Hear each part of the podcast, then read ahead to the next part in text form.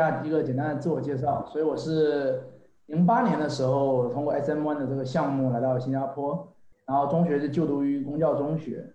然后因为今天是要主要介绍欧水准的这个考试，所以我在二零一零年的时候参加了 O Level，到现在可能也有差不多十年的时间。然后在 O Level 的时候是考了八个 A，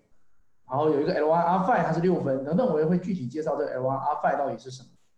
然后像刚才俊宇介绍的，我是已经从国立大学毕业了。这是一个简单的自我介绍，所以今天我会分为这几个部分去介绍欧水准的一些具体的情况和一些我自己的个人的一些经验分享，或者说一些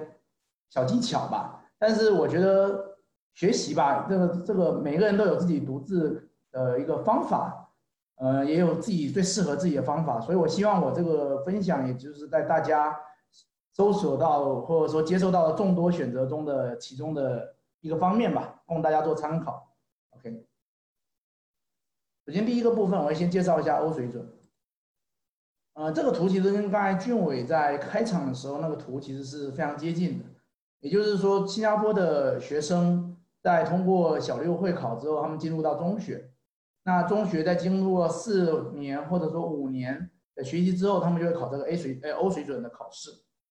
那在欧水准考试之后，他们有两个选择，一个是进入到初级学院，那初级学院会通过两年的时间之后去考 A 水准，之后就可以去报考大学。那另外一个就进入到理工学院，也就是刚才思文介绍的理工学院的方向。所以除了像刚才思文介绍通过国内高考的成绩，然后来进入新加坡的理工学院这一条路以外，欧水准其实也是进入。新加坡的初级学院或者说是理工学院的另外一个途径，OK，在从这上面来看，也可以把欧水准其实有点类似于中国国内的中考，也就是在初中结束要去读高中的这么一个考试，OK。那具体欧水准它具体是什么呢？在在新加坡的话，它叫做 GCE O Level，因为其实全世界有蛮多不同的欧水准的考试。比如说，它有所谓的叫做 International O Level，那就是国际性的欧水准考试。那新加坡它是一个特定的，由新加坡教育部和英国剑桥大学考试局他们共同主办的，所以它在前面有个叫 GCE，OK。那这个考试的成绩呢，它是受所有英联邦的国家所承认和接受的。那这什么意思呢？就比如说有一些人他想去英联邦的大学，哎，英联邦的国家读高中。那可能会甚至读大学，这个成绩有可能都作为他们申请的一个，那个叫叫做支持的一个他们申请的一个条那个一个文书。那包括有一些大学可能对你的英语成绩有一些要求。那如果你欧水准的英语考到了某一个等级，那有时候你就可以豁免那个大学所需要的英语的考试。那这个考试在新加坡呢，一年是举办一次。那主要的考试时间是每年的十月底，也就是今年的话就是下个月就会开始到十二月初。那在这之前，在年终的时候也会开始有一些口语考试和一些理科的实验考试，都会在之前进行。那这跟国际欧水准或者说英国的欧水准有点不同，因为他们那些有的是两次，一次是在六月，就像中国是从九月份开学到五六月份结束，一个学年是跨年度的。那那类的学生他们就会考六月份。那因为新加坡所有的学生，他的学年都是跟年度是从一月份开学到十一月份结束，所以说他的考试就只有一次，是在每年的年底。OK，那就像我刚才说，考完这个欧水准呢，你就可以申请进入新加坡的初级学院，啊，有点类似于新加呃中国国内的高中，那包括理工学院和公益教育学院。OK，那第二部分我们讲解完什么是欧水准之后，我们就先了解一下它是如何计分的，和这个分数在申请理工学院或者说初级学院的时候。它有什么作用？OK，那首先欧水准，每个人是要学几门课呢？一般常见的是学八到九门课，当然有一些学生可能学到十门，因为他有学三个语言呐，或等等，甚至有学到十一门。OK，那也有一些学生可能就选七门。OK，那常见的科目我这边列了一下，就比如说华文，然后高级华文、英文、数学、高级数学、物理、化学、综合人文等等。那每一门科目呢，它都会最后的成绩，它不是像中国是分数制的，而它是等级制的。所以这个等级制就是从 A 一、A 二一直到 F 九。那最好的呢就是 A 一，它会算一分，然后最差的就是 F 九得九分。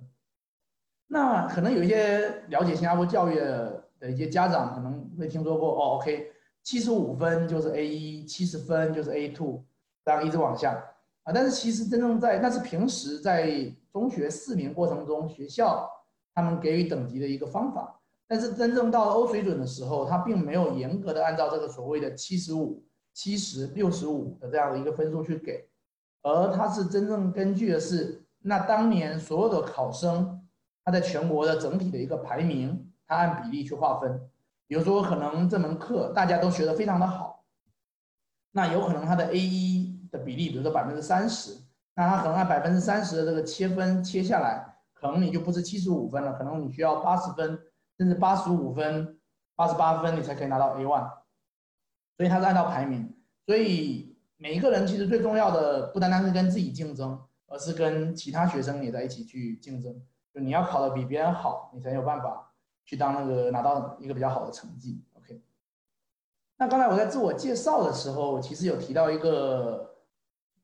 那个词叫做 L L E R 五。OK，那这个是用来报考初级学院的时候它的计分方法。所以不像中国中考也好，高考也好，所有的考试科目的分数它都会记录，而新加坡的欧水准它其实只记录你其中六门科目。的成绩，那这个 L 一这个 L 在这边其实指的是 language，就是语言，所以语言它的规定是可以用英语或者说用高级华文。那对于大部分的中国学生而言，我们都会选择用高级华文。OK，那还有另外一个条件就是英语需要及格。OK，那 R 五它也有一些规定，也就是说其中你需要必须要有一门理科，不管是数学也好，还是说物理化学也好。那也需要另外一门文科。那如果你只有学一门文科，比如说人文综合，那那你就只能拿那门课当成你的文科。也就是说，就算他考的再差，你要把它算到这六门计分科目中。那有一些学校的学生可能会学两门人文综合，那他就可以挑选好的那一门去计分。那除了这一门理科跟一门文科之外，然后你还需要有三门其他最好的科目。OK，所以通过这么一个组合，你就会挑选出来。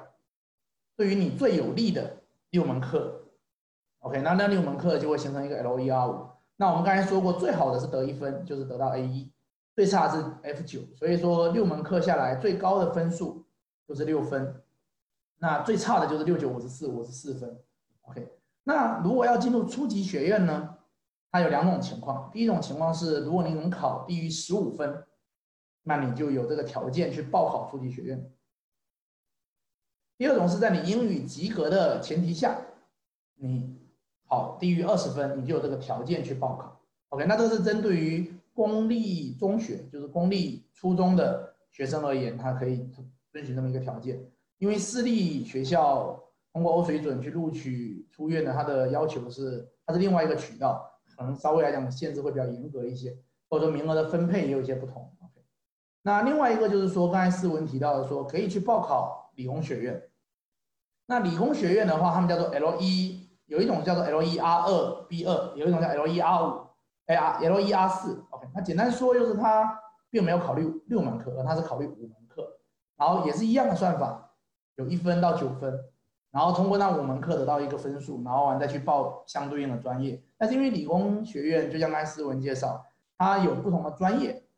所以有一些专业会对你的某一个学科。有一定的要求，比如说理工科的专业可能对你的数学有个最低的要求，那可能一些文科的专业就会对你的人文、英语有一定的要求，所以那个比较复杂，我就没有列列列举在这边。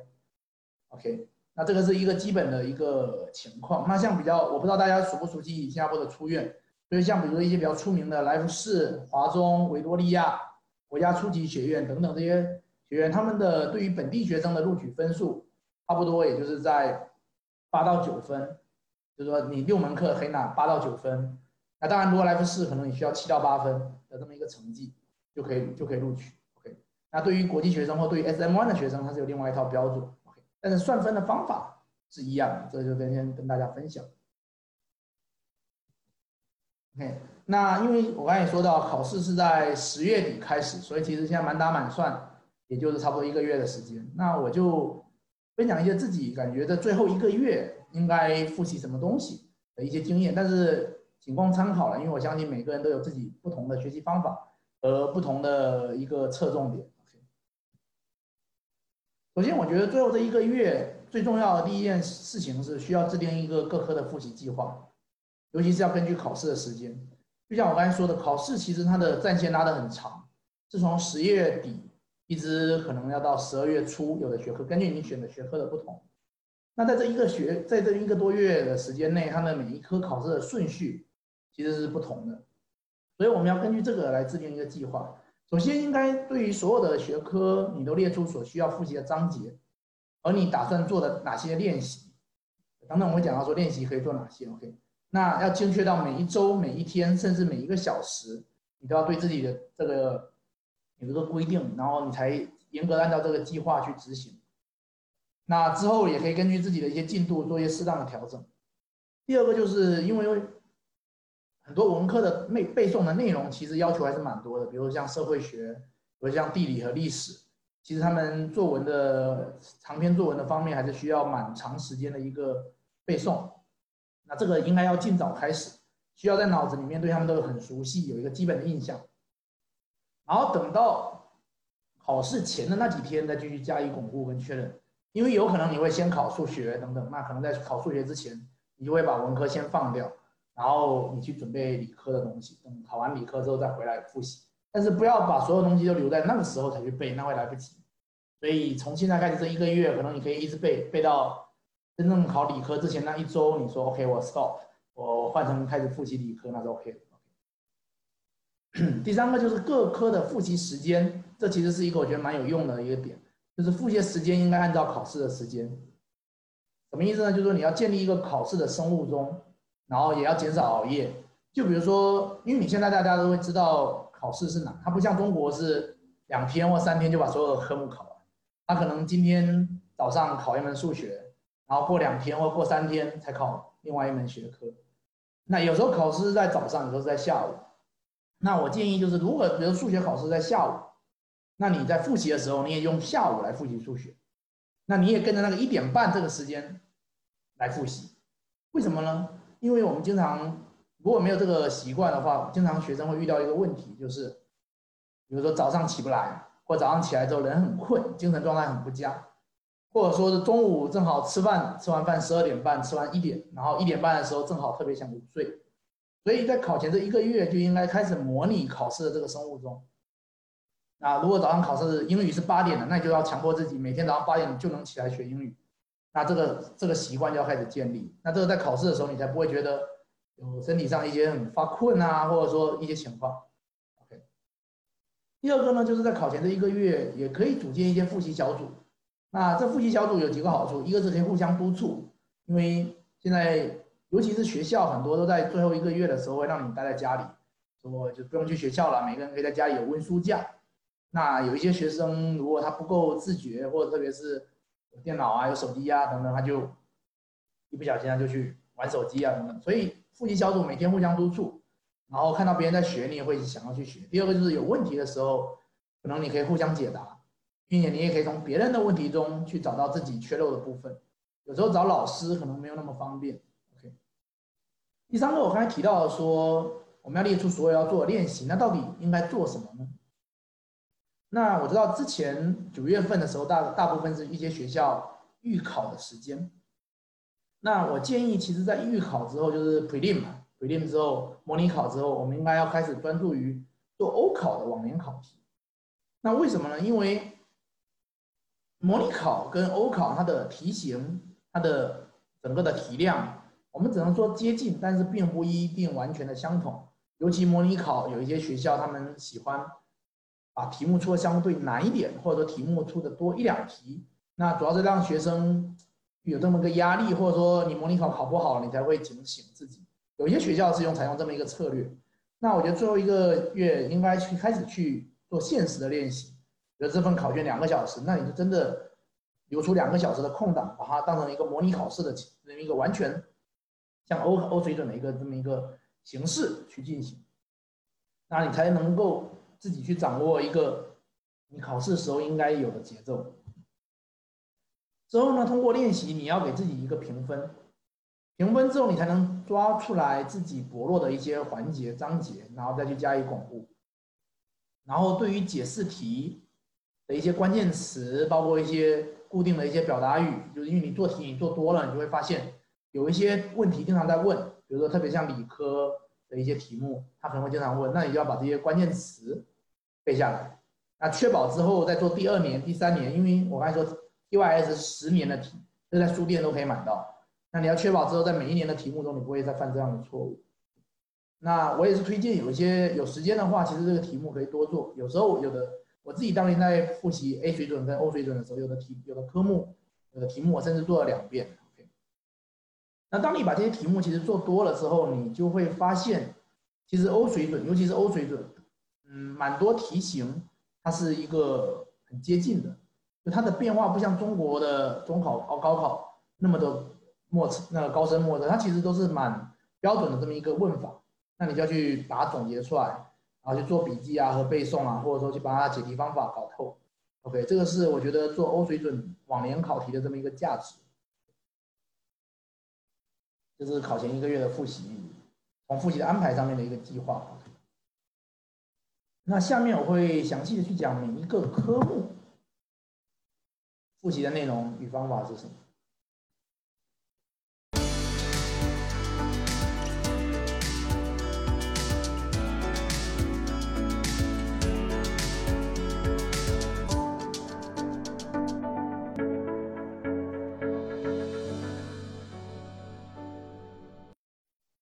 那第一个在讲所有的科目之前，我觉得第一件事，这个是蛮多学生其实忽略的，就是他并没有去真正去读过那个考试的大纲。那这个大纲其实在网上 Google 你直接打 O Level，比如说 O Level Physics 物理，它就会出现。啊，那它里面会有所有的考试的范围。那在大纲里面要注意什么呢？要注意几个地方。第一个，注意大纲里面它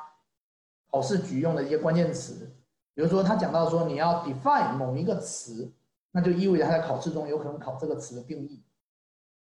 那或者说他让你解释某一个现象，或者说让你解释某一个行为，那就有可能在考试中他出的题目是有可能让你去解释这么一个东西的。所以，当你把这些大纲中的关键词标出来之后，你就要一点一点的去过这些知识点，确保所有的提到这些定义啊、解释啊，你都了解，因为这些是有可能在考试中出现的。那这样的话，我们就会对考试它要出的题目有一个提早的一个判断。另外就是有大纲，甚至会列出每一个章节它在考试中列占的分数比例。比如说像数学，它可能会告诉你说啊，微积分它占百分之二十、百分之三十是多少？那你就可以对不同的章节有所侧重，尤其是那些占分占比大的章节，你就可以花更多的时间去把它专攻，去把它搞定。再下来就是英文，那英文我觉得其实说实话，语言的话其实是一个比较长期积累的一个过程。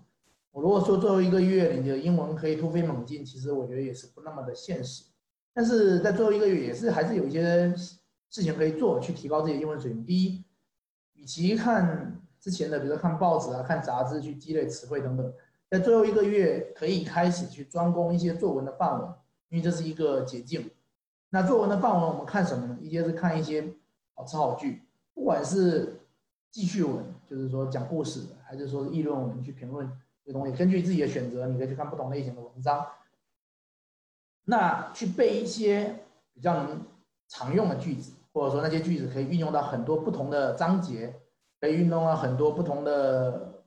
呃一些背景啊题目里面的一些句子和一些比较好的单词，比如说像。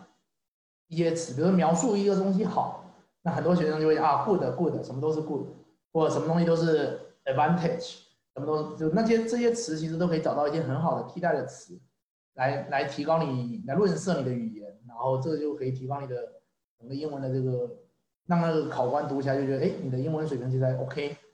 那另外就是如果你是写议论文的话，可以根据往年的考卷等等，包括学校老师的指导。有侧重的去准备几个常见的话题，那对于每一个话题都可以去准备一些论据，那这些论据且最好能准备能用在不同章节里面的就是有的例子它非常的灵活，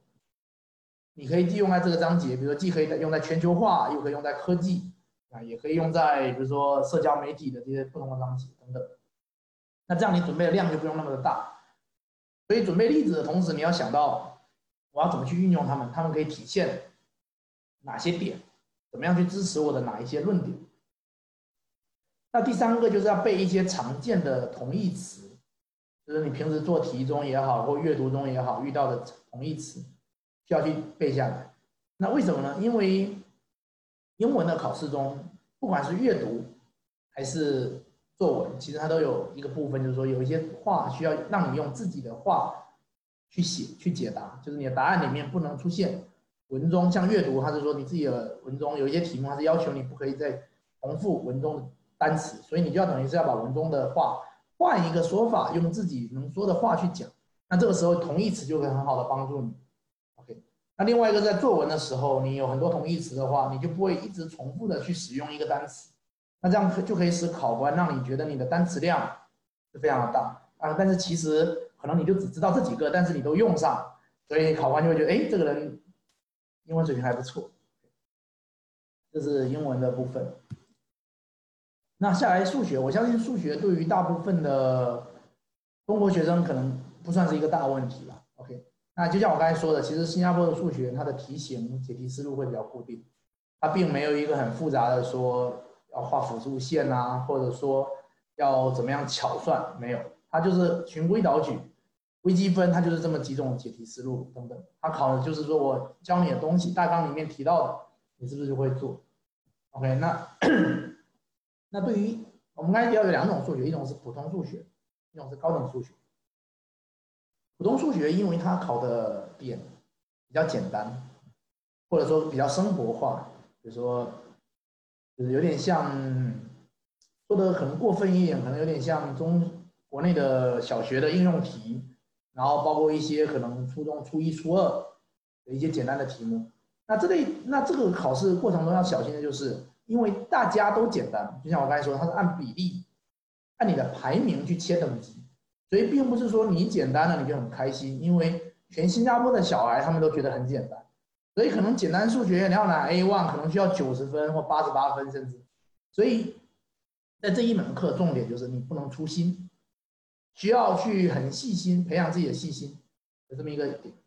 OK，那高等数学从另外一个角度上来讲，它反而可能更容易，因为 它题目难嘛，所以它反而真正是考察你的。细心，细心当然还是很重要，但是因为有些人就会因为他不会做啊，或怎么样就做错了，所以不像简单数学它的切分切的那么高。那高等数学就是常见的题型，包括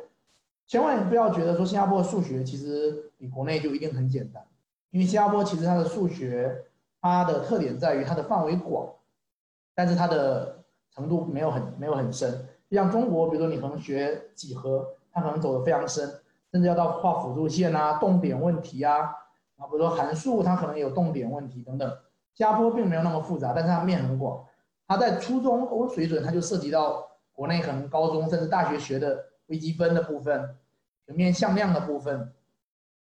然后包括一些矩阵等等。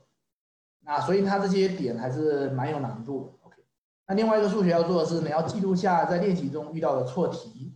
那考前的那一两天就要再重新的过一遍，去提醒自己不要再犯这些错误。那第四个是理科，理科就包含了化学、物理，那有些同学学的生物，所以第一个要背熟所有的定义。这个在新加坡欧考中其实是在中国其实是很少遇到这类题目，但在欧考中它占的比例很高，可能有一份卷子可能有六到七分，它可能很简单就问你 什么是力，那你要解释什么是力。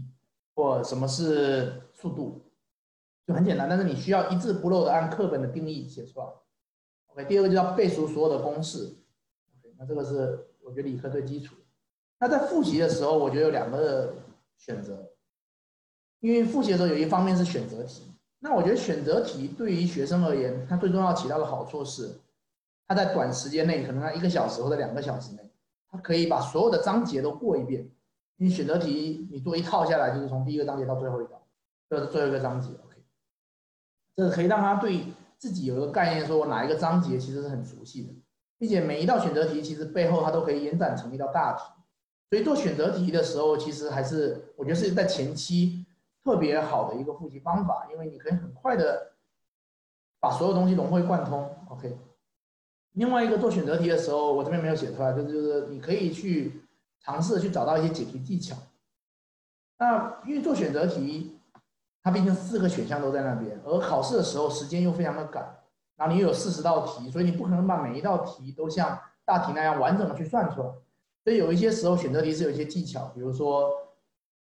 假设 A 和 B 是一个完全对立的，那要么选你就知道，要么选 A，就要么选 B，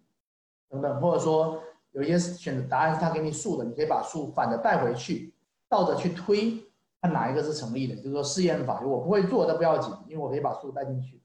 或者有一些时候，你只需要通过某一个其中的一个条件，比如说这个每个选项可能包含了很多个不同的选的方面，但是其实你通过其中的一个方面，你就可以很快的判断出来要选哪一个答案。所以选择题方面的技巧，也可以在练习的时候去慢慢的去探索。OK，那另外一个是问答题，那问答题它更更多的是考验一个人对于一个章节它的具体的理解。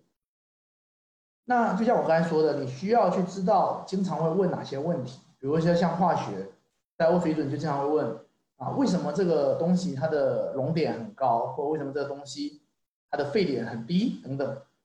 这是每年都会考的，你会做题下做下就发现每年都会考类这样一个问题，且每年答案几乎都是一样的，就从先讲什么再说什么，他们其实有个固定，所以你需要去把这个答案背下来，然后中间中间的一些关键词也要去记下来，因为到时候改卷他看的是你的关键词有没有提到。OK，最后一个就是文科，文科就包含社会学、物理、诶历史和地理这些。那第一个就是所有的文科的。题型它所对应的答题方法和格式一定要非常的清楚啊，因为文科的题目在新加坡其实有另外一个考点，就是考你时间的把握。因为文科需要写很多，但是很多同学的时间上面来不及。那来不及的时间，就考试时候作答的时间来不及。其实有很大一部分原因是因为对题型掌握的不熟悉，或对解题方法或者写答题格式的不熟悉。他无法很快的去找到相对应，他应该用什么方法去答？OK，那第二个就是我刚才提到的，说背诵的部分要留出时间，提早去背诵，你进行多轮的背诵，去加深你的印象。OK，为什么这么说？因为背诵虽然特别像，比如像社会学背诵的分数可能占的不是很多，五十分里面可能就占八到十五分，但是这个部分是新加坡所有学生都会得到很高分数的一个方向，所以如果你不背的话，你一下就被大家拉开了。那就像我刚才说的排名的问题，所以你在别人都得分的地方，你失分，你的排名就一下子下降很多。OK，那讲完了如何复习和复习什么，那我就讲讲在开始考试之后，这考试的一个多月期间有哪些注意的地方。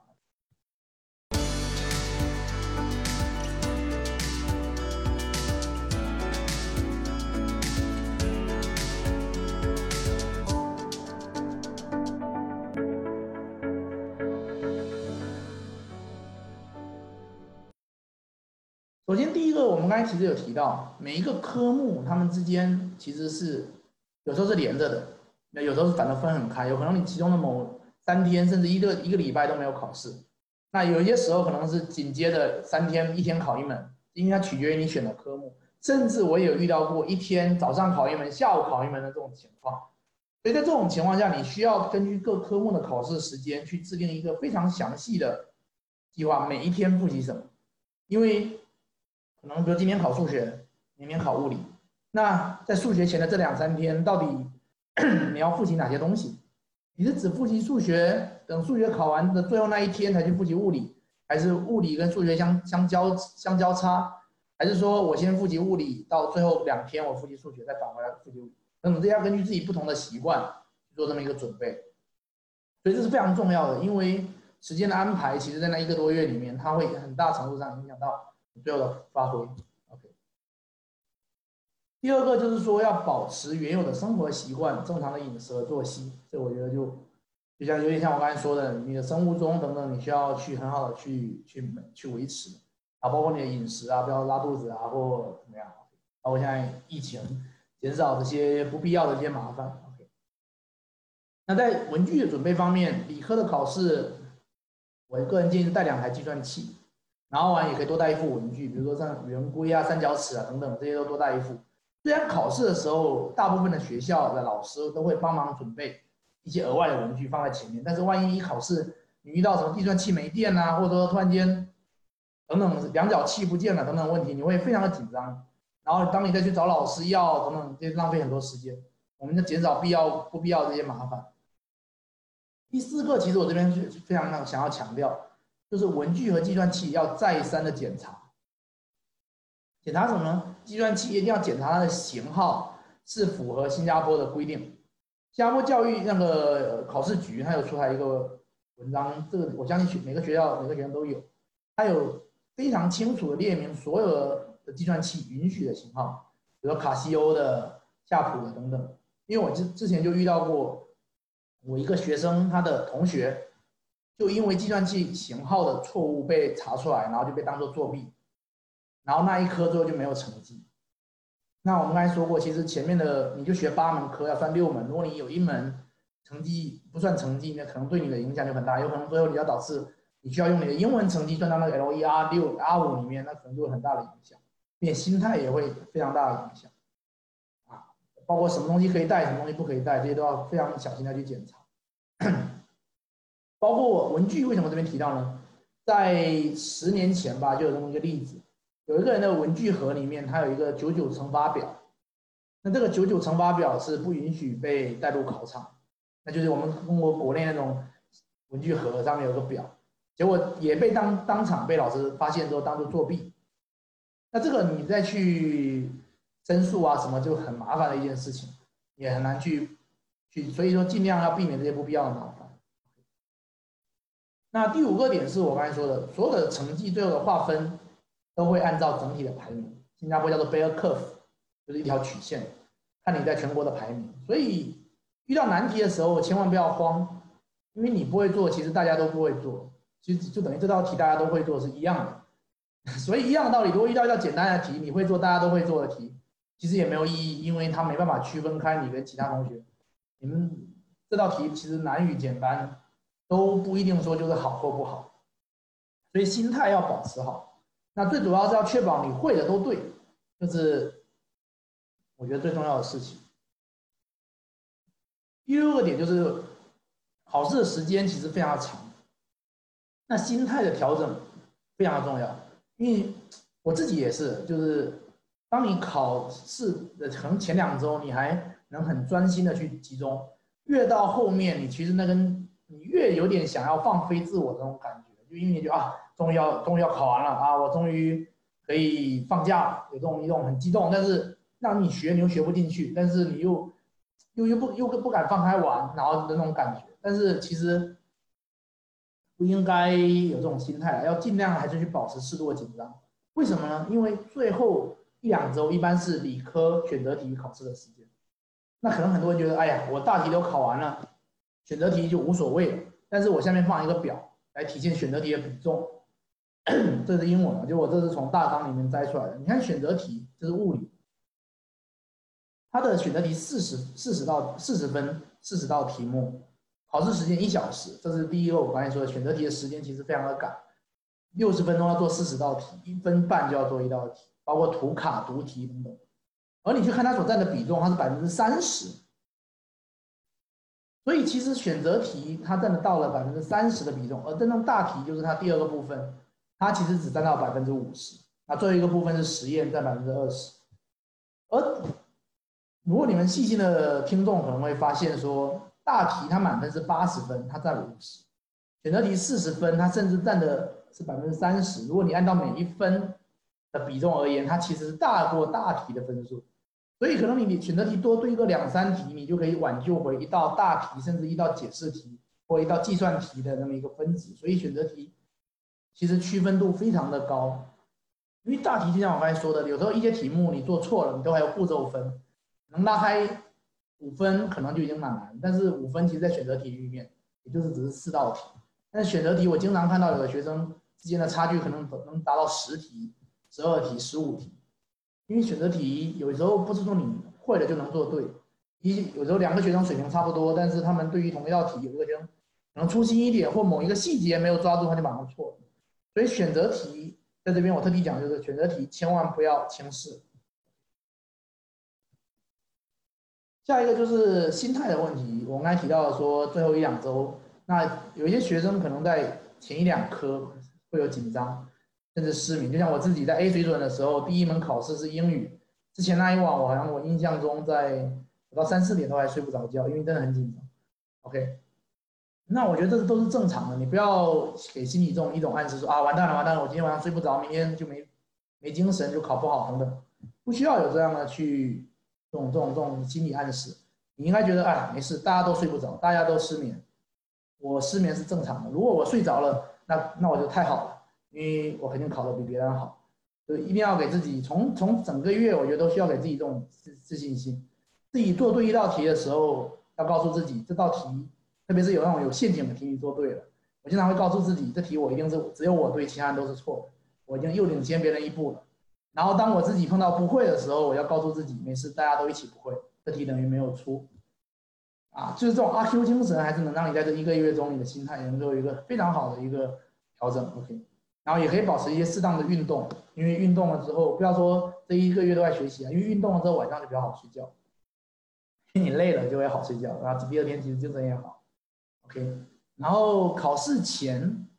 我们刚才说到，其实时间的考试，新加坡的考试时间都非常的赶。不管哪一科，不像中国，有时候你可能做完有半个小时，在那边喝个水检查，甚至还可以把所有题再做多一遍。新加坡几乎所有的考试，甚至数学，你的时间都非常的赶，所以你需要对各科的时间分配有一个详细的规划。这也就是为什么我说要去读考试的大纲，所以你会知道考题会有几题，它会怎么分配等等。那你要具体到每一题，你能花多少时间，都要有个概念。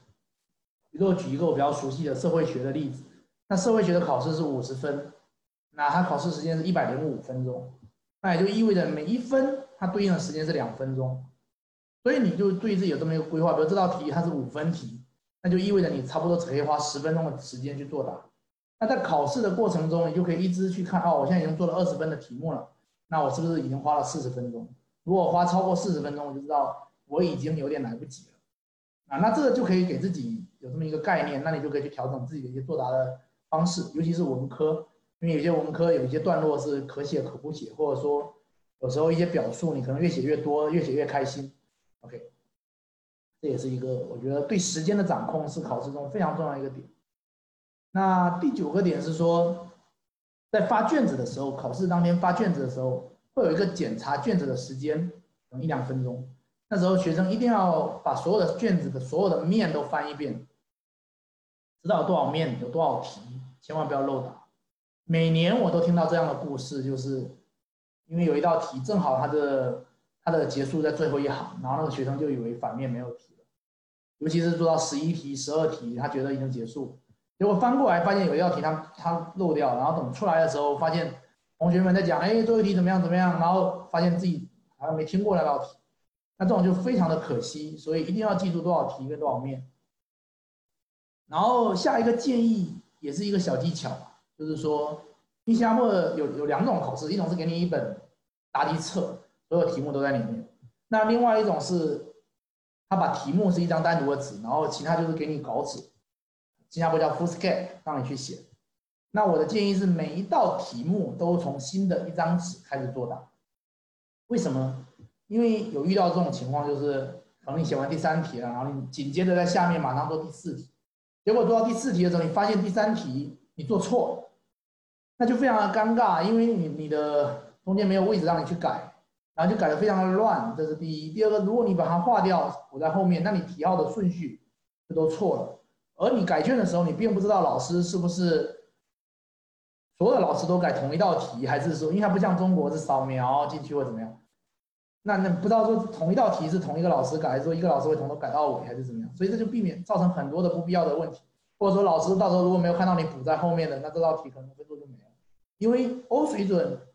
我不知道中国的高考、高考、中考、高考好像也不可以查卷，O 水准也是不可以查卷的。就你最后如果你考的不好，你都不知道自己为什么，比如你考个 C，你都不知道为什么，那很多人就会开始怀疑。我见过类似的事，就是考一个 C，然后他就只能猜测是不是当时。自己这些东西搞乱了，导致改卷的时候他错过了或怎么样，他这个之后再回去再去申诉就非常的难。另外第十一个点是一定要避免放空，这是我给我想给我学生讲的。有些学生他遇到难一点的或不懂的题目，他就他就什什么都不写。那对于理科的题目而言，你会的题目过程尽量写全，因为有可能你最后计算的时候粗心了，如果你没有过程，你最后就没有过程分。OK，那如果遇到不懂的题，我觉得其实很很多时候一些区分题就是一些难题。它真正区分的时候，能不能对一个一个学生对难题的解答的这个能力，会真正区分他们最后的成绩。所以有些学生他在不会的题的时候，他也还是能拿一些分数。你就像我这边说的，你理科不会的题，你可以丢相关的公式。比如说你碰到一道电学的题，你不会做，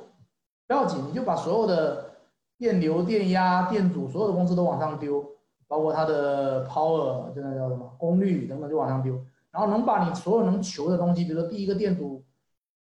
是多少，第二个电阻是多少，它们各自的电压是多少，全部求出来。你不管他问什么，你只要把相关的东西全部求出来。你让老，你让考官去选哪一个是跟答案有关的点。那他如果看到有跟答案相关的点，他就会给你分数。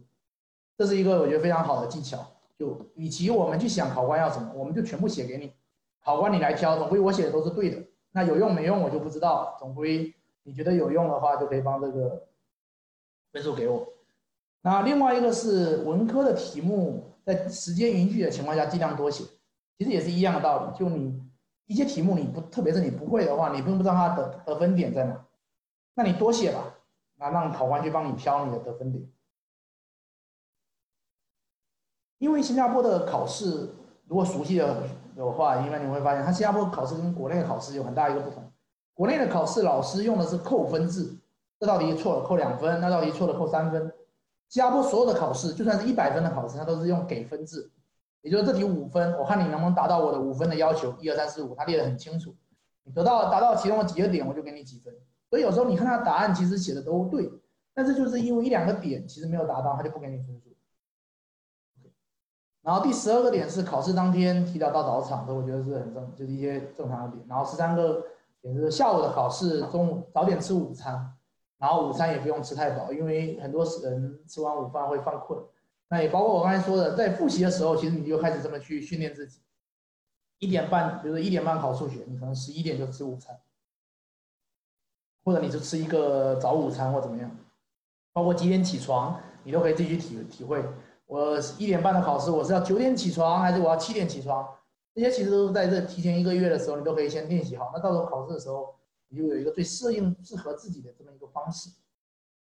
OK，然后第十四个点，我觉得也是一个蛮好的技巧，就是在很多考试它分为多张考卷，有一像比如像数学是两个 paper，两两张卷子，第一天考一个，可能过一两天再考第二份卷子。那在考完第一张卷子之后，你就可以回去看大纲，看看大纲中哪些题目、哪些章节已经出过了。那那些没有出过的章节，大概率就会在下个考卷第二份考卷中出现。第二个是，如果那个大纲里面有说每一个章节的分数，你就可以去计算这个大纲，比如说该出百该出百分之二十五，现在它只出了一道大题，那我就知道大概可能还有另外一道大题会在第二份卷子中出现。啊这个章节比如说可能分为三个部分，那如果已经出了其中一个部分，那这第二道题就是会在剩下两个部分中出现。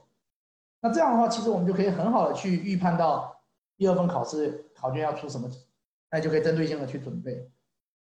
我觉得这些都是一些小技巧。